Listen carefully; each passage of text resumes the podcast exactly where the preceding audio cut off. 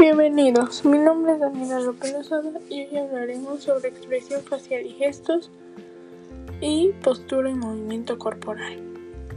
Expresión facial y gestos. La expresión facial, junto con la mirada, es uno de los medios más importantes para expresar emociones y estados de movimiento, y no solo como un objeto estadístico. Con ella podemos conseguir una mejor comprensión de lo que nos comunican los demás. También hacemos juicios sobre la personalidad y otros rasgos de la gente en función de lo que vemos en sus caras. Por ejemplo, a las personas con facciones atractivas se les suele atribuir determinadas cualidades que dependen o no poseer en realidad. No toda la comunicación que se transmite a través de la expresión facial es susceptible de ser percibida conscientemente por el interlocutor. Sin embargo, sí se sabe que las impresiones que obtenemos de nosotros también están influidas por los movimientos imperceptibles de la comunicación verbal. Las sonrisas pueden ser ligeras, normales y amplias. Suelen eh, suelen emplear como gesto de saludo para expresar diversos grados de placer, regocijo, alegría, felicidad. Incluso los niños ciegos de nacimiento sonríen cuando algo les agrada.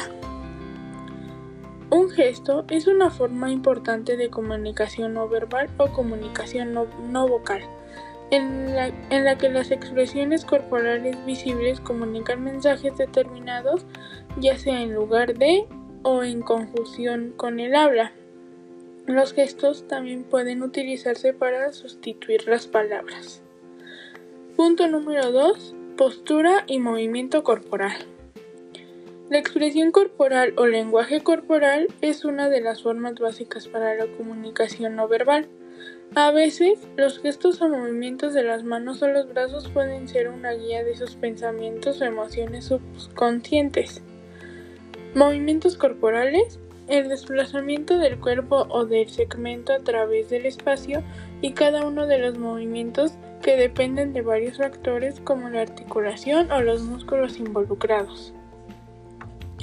Las señales no verbales se pueden utilizar para comunicar información acerca de los sucesos extremos que es para expresarse de una manera creativa.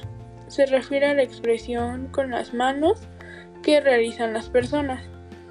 El movimiento corporal se puede explicar como un modo de expresión universal, el cual es el resultado de la acción de nuestro, de nuestro pensamiento creativo, utilizando nuestro cuerpo como medio de comunicación.